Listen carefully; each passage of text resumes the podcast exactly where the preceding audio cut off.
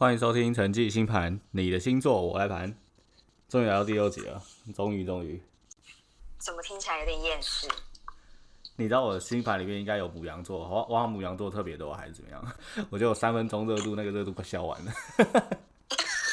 现在才第六集，然后你就跟大家说你的热度已经要消完了。我本来想说时机很短的，但是后来做一做发现干好久啊，怎么还没做完？听得出来你的声音很疲惫，充满了疲惫，就是每天花很多时间，虽然就算没做这件事情，也没做什么事。但是就固定你要交一个功课这件事情，就会有一点点累。你知道，倒是真的。我也不知道这是母羊座的特性还是双鱼座的特性，就非常不喜欢准时交功课这件事。双鱼干你什么事？你又没有。我是说双子或是母羊。哦，你都有啊，都是你啊。冲动完一下要冲动，一下又不冲动。一下燃烧，一下不燃烧，听起来很渣哎。也不会啦。我以前到现在就不是一个会准时交功课的人。真的假的？我都是压秒啊，要不然就是前一天。我哦，分享一个我以前写作业的时候都会做的一个小习惯。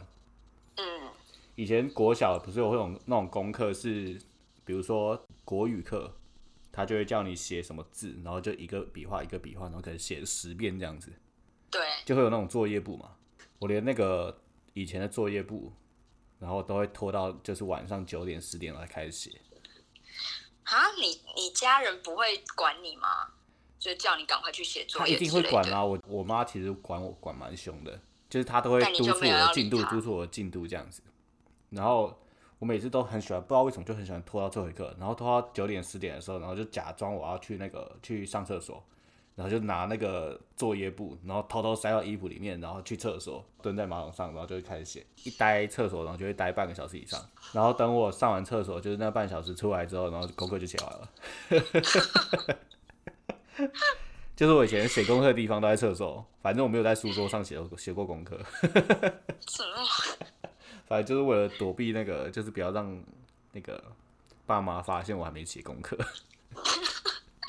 他就是不会想说怎么在里面那么久之类的。对他们只觉得就是为什么那个作业簿拿去给爸妈签名的时候，作业簿怎么臭臭的？对啊，我觉得我的个个性就是这样子，很喜欢就是压秒前交功课这样。反正至少有交出来就好啦。对，所以我们今天要交的功课是桃园谢小姐功课，莫名其妙要开始了哈，你开吧。好，我们现在直接来讲桃园谢小姐。然后他的太阳是落在母羊座，这个母羊座，刚才那个陈老师已经把这个星座的特质表现的很明显了。他基本上就是 十二星座的第一个开端嘛，所以说他就像一个小孩子一样纯真坦率，所以说他就是常常想到就会出发，不会犹豫的一个星座。那他非常的乐观，也不害怕挫折。那因为就是他。你不犹豫的心态，所以说他其实常常就是会当一个领导者，带着大家走，就是说，哎，可以，他来打先锋这样子，所以他就是一个比较积极一点的人，然后也比较急。基本上他那种比较积极的另外一面，就是他就会比较冲动嘛，比较轻率，他喜欢冒险。那因为就是他很直接的个性，其实他也会常常得罪人，可能自己也不太知道。所以说，我觉得太阳母羊座的人，其实就是。做事情的时候，可能就要稍微三思而后行一下。那讲话的时候也多思考一点点，然后多站在别人的立场考虑问题，可能会比较好一点点。然后，因为他的太阳啊是落在第七宫，第七宫这个宫位，我们是不是也是第一次讲？没听过这个宫位。第七宫就是夫妻宫。那夫妻宫其实顾名思义，它就是属于合伙的一个宫位，因为夫妻嘛，你某种程度上也是一个契约关系。所以说第七宫的人，他其实对于伴侣是有在要求的，因为他觉得婚姻对他来说其实是一件蛮重要的事情，所以说他会很重视另外一半的表现啊，或是外在给人的形象。这感觉压力蛮大的。嗯，因为他可能就想要找一个好的伙伴吧，合伙的伙伴这样子。对啊，合伙伙伴是 怎么感觉有什么金钱上的往来这样？就是对啊，反正就是他们。基本上他们在这个关系里面相位好的话，其实就是可以相辅相成嘛，两个人一加一大于二。那如果的话，他相位稍微比较不好的话，可能就会变成某一方控制某一方这样子，就会比较失衡。所以落入这个宫位的人，其实是跟别人合作，他的表现会是最佳的。是，就是对，会有一个这样子的特性。那我们接下来来讲他的上升星，它的上升星座是落在天平座。我们一般就讲说，天平它其实就是一个讲求事情平衡的一个星座。是。那他对外也是会有优雅气质的形象，因为天平就是一直以来都给人家这种比较温柔一点点的形象，所以说他给人家感觉就是他很好相处。对。那你觉得天平，我们一般不都讲说，就是天平座都出什么帅哥美女这一类的？没错，觉得上升天平也有一点点这样的感觉，他可能不一定真的是人家觉得的世世俗的漂亮，但是他一定有某种程度上很有魅力，会让人家觉得哎很漂亮、很气质这一类的。那天平也是我们说它是一个很社会化的星座，对人应对进退都算是蛮得意的，不会去得罪别人的。所以说某种程度上，他也是会隐藏他自己的真实情绪。对啊，因为他就是希望说，哦，就是大家和平、peace 一点，这样就好了。但他心里可能不一定真的就是他表现出来的那个样子。这是对于上升天平的一个解析。因为我记得天平不是也很，就是对于美的事物很要求吗？对啊，因为他们自己也是对外是他们自己要形象好，所以说他们可能也会喜欢美的东西。所以你刚刚说太阳母羊落在第七宫。然后现在上升又是天平，感觉他对另外一边的要求真的是算蛮高的。而且他月亮还是处女。为什么？就是因为处女座的人，就是我们一般不就讲说他们很龟毛、很很秩序化之类的。其实月亮处女就更是这样啊，他们做什么事情就是都会很仔细，然后做计划，嗯，很谨慎。所以处女座其实就是一个优秀的执行者。他善执行、善思考、善组织又善规划，就基本上跟他谈恋爱的人，其实他处女座是一个稳定的，但是说只要一到达，哎，他已经觉得差不多稳定以后，哎，他就开始会挑剔你咯，可能会觉得，哎呀，我希望你这里可以更好，我希望你这边可以更完美之类的，然后还会跟你说，哎，我是因为爱你，我才这样子跟你讲，就他们会有一点点这样的倾向。但他们对于他们自己的生活也是啊，所以更别说对伴侣也是这样。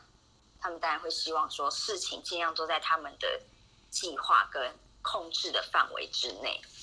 感觉听起来有点控制欲。就我们就讲说处女也不能说他的控制欲啦，就只能说他希望事情都可以很顺利的完成，顺利的发展，在他们的预想下，尽量不要有太多突发的状况，他们会不太喜欢这样子，不好 handle。这样听起来就是控制欲啊！就是你各位最好给我听我的话，做按部就班的给我好好待着。我们上次不就讲了，有爱计划的，我们就让他计划，不要跟他争，就让他计划。对啊，然后他的月亮啊是落在第十一宫，第十一宫我们是不是也没讲过啊？十一宫好像是那个玄秘还是福德啊？是福德啊，福德宫。对。怎样？人家要拜拜之类的。反正福德宫就是白话一点来讲的话，它其实有点算交际宫啊，朋友宫，有点类似这样子。所以在第十一宫的人，他其实会比较热切的渴望友谊，还有团体活动。对，他是他他的他的情绪其实蛮容易为了别人而改变的，因为他其实就是在团体里面，可能别人讲了什么，他就蛮容易被别人影响，少一点点自己思考的能力吧，我觉得。那因为他在这种他喜欢团体生活关系，所以其实某种程度上他不太喜欢一个人，他也不太喜欢孤独。他是一个很需要，也不是说很需要，他喜欢有人陪伴啊，比较是这样子来说。而且月亮十一宫的人，在年轻的时候或是在小孩子不懂事的时候，他们其实会为了依附而依附，就是他可能会为了说我不想要一个人，然后我就勉强自己去融入一个团体。但他其实可能没有对那个团体有认同感，但他长大以后可能会好一点，他可能会觉得说啊，可能有些关系不能强求或什么的。但是我觉得落入月亮落在第十一宫的，他们在年轻小的时候一定会有这样的状况，就是一定会觉得说，嗯，我我不想要没有朋友或是什么的，所以就会勉强自己在人群当中找到一个自己的容身之处。而且在群体之中，他也不是那种会活跃于中心的人物的感觉。就他只求一个，就是群体生活，然后大家开心吧。啊，就是没有很很要求说一定要在大家的目光之下这样子。对他只是害怕孤单而已，害怕一个人。原来如此。对啊，没错。其实我觉得前面讲的这三个跟后面他的水星跟金星，我觉得还蛮蛮合的诶。你说有有呼应到是不是？我觉得蛮有的。他的话是水星双鱼，而且他水星双鱼之外，他还落在第六宫。我们之前讲过哇，奴仆宫。对，这个奴仆宫其实，在那个我朋友之间已经变成一个梗了。真的哈？对。怎样？动不动都说人家是奴仆宫，是不是？哎，你这样很奴诶，你你的星盘一定有奴仆宫。反正就是我觉得就是一个已经变代名词了。就他水星金星都在奴仆宫哎。对，他水星金星都落奴仆，我感觉这个跟第一集的陈小姐有点像哎。对啊，而且那这样子是不是说他其实月亮落在第十一宫？所以说你看他可能会牺牲自己，反正他就是为了要求全，就是委屈自己成全一段就是好的关系，或是干嘛什么的，反正就是可能会常常委屈自己的那一种人。所以说他这两个都落在奴仆宫，感觉就让人觉得他是一个很容易牺牲自己成全别人或是成全大局的人。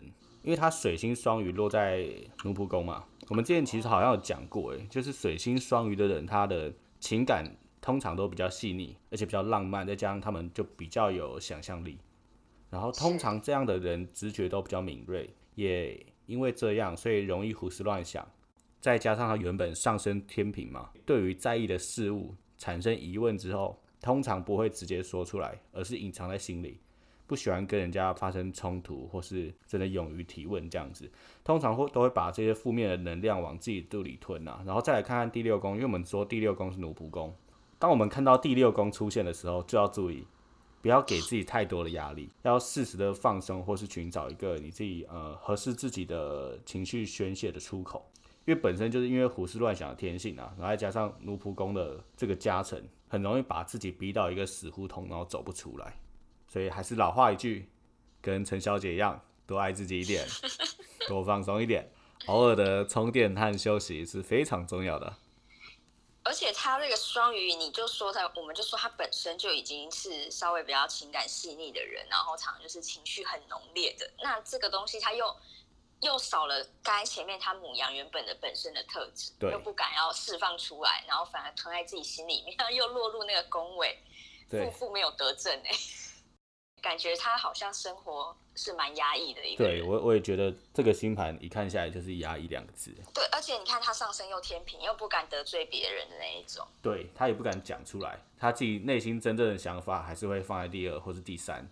对对，总是把人家大局或是。别人的感受放在第一位，对，那又为了要融入一个团体，然后让自己这样子很委屈、很辛苦这样。对，所以这个是他比较算人际关系、朋友之间的一些状态。然后接下来我们看金星，就是他感情的部分。他的金星也是母羊，金星母羊，我记得之前我们也有说过，在感情里面就像一个小孩子，敢爱敢恨。对于感情，他们不太会畏惧，然后对于自己的爱，通常都会一股脑的直接往前冲。然后不太在乎别人的意见，然后忠于自我，通常都会很迅速的投入一段感情。金星母羊的人爱上其实是非常幸福的，但相对的也要小心给予对方太多的压力。然后再加上金星母羊也落入第六宫奴仆宫，又是一个爱上了，然后就牺牲奉献，愿意为对方做很多事情的人。那个台语叫什么？哪一个台语啊？爱到就什么惨惨死呀？爱到咔嚓戏这个吗？这个适合这个状况吗？诶，可是我觉得你也要看对方要不要啊。他给的东西，搞不好对方觉得很烦。然后像他们这样的人呢，就是要小心，在感情里面通常会是比较苦苦经营的那一方。嗯。然后如果遇到不是很成熟稳定的对象，会很容易因为绝对的付出，毫不保留的付出。然后到最后搞得自己遍体鳞伤。金星母羊落入第六宫的人，如果你发现你的星盘也是这样，就让我们来一首《痴心绝对》吧。我以为是要来一首《手放开》之类的。然后也可以 反正就是适合这这一系列痴情的歌，或是成全林宥嘉成全之类的。反正我觉得总而言之，他他的星盘相对于其他我们之前解析过的星盘，相对的比较明显一点。委屈啦，就是希望自己可以就是顾全大局这样，然后把自己的感受放在比较后面一点点。对啊，就是很明显，这个人应该是非常感性的一个人，可是他感性之余，他又不太会外显出来。是。然后，所以真的应该是很容易会落入自己的一个小宇宙里面。是啊。哎，这季节真的蚊子怎么特别多啊？怎么那么讨厌呢？因为可能快夏天了吧。对于蚊子这件事情，没有什么耐心。你有什么事情是有耐心的？快你跟我讲一下。讲成这样子。开玩笑的，因为他就一直在，因为我们在录音录音的时候，然后就一直在耳边那嗡嗡嗡嗡嗡嗡嗡嗡嗡，烦死了。那你就睡觉的时候把厕所灯打开啊。然后你说把它引进去是不是？对啊。哦，好像是因为它会趋光性嘛，啊，对啊。生物小老师哎。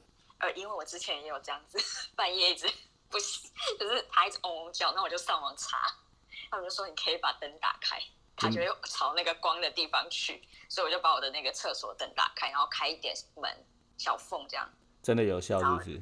就后来就没有声音啦。我也不知道到底有没有效，可能也心理作用吧。但是我想说，网络上有人这样讲，应该是真的吧？因为他们就说他会去有光的地方啊，不然他一直嗡嗡叫，我也打不到他，烦啊，要怎么睡啊？真的有够烦，真的很烦，而且真的是你你睡觉，然后你这样子，你把棉被已经盖到你的耳朵那边，它还是会钻进来。它还是可以跟你 嗡哎，真的是超扯的哎！我两边耳朵都都盖住了，它还是可以那种嗡嗡嗡。对，真的很可怕。他们真的就是无所不用其极，就不知道是怎么样靠近你的，就很可怕。所以会不会有听众朋友也跟我一样？我只要一抓到蚊子，因为我都直接让它打到地上，就是一手拍晕它，然后晕了之后它也不会死掉，然后就会把它捡起来，每只脚都把它拔掉。真的假的？我都会这样。最好。我超变态。你是你是认真的吗？我是认真的啊。真的假的？如果是睡觉的时候，然后被它吵到，我就觉得超级不爽的。因为很长都是你已经快要入睡的时候，然后它就耳边嗡嗡嗡，不要睡喽，不要睡喽，嗡嗡嗡，看超不爽的，我整个整个人就是会压起来哎。可是你怎么有办法一手排晕它？你动作好快哦。可能以前打排球吧。Sorry。可是真的可以，大家可以学学看，就是你把蚊子往下拍，拍往地上，真的可以用力一点，是不是？用力一点，要快一点。哦，然后只要有感觉是代盘打到了，然后就去地上找，然后通常就会有一只在那边转，在那边转就是那一只，然后那一只你就可以把它拿起来，然后看你要怎么虐待它都可以。我就是超变态，我就喜欢很喜欢虐待它。我们不要学陈老师，我们就是把厕所的灯打开就好了，就让他去那边。反正总而言之啊，就是要给讨厌谢小姐一些建议，就是要放松自己一点，然后像蚊子一样往有光的地方飞去。哎呦！很会做结论哦！突然觉得自己做文这个很好。这个 原来这个蚊子出现是为了告诉我们这个寓意，让我们做一个 ending。蚊子出现了，嗡嗡嗡，该结束了，嗡嗡。对，我带你们去有光的地方。啊，最后跟大家分享一个我今天一直在看的一个影集，它花了我好多时间哦。什么影集啊？它是一个韩国的丧尸片。嗯。然后它是在 Netflix 上才有的。它叫做《甜蜜家园》，好像是蛮新的，大家可以去看看。哦，我觉得蛮好看的，是好看的，有寓意的，是不是？我觉得是好看的，因为它里面还是有掺杂一些就是亲情的成分在。其实我觉得韩国的影集都做的还不错啦。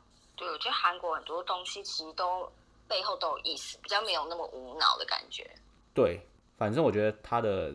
是稍微有点内涵的，反正基本上韩国最近我发现他很喜欢拍那种人性的东西，像《寄生上流》也是一样，他们最近比较倾向于拍人性、黑暗、险恶、欲望这个部分的题材。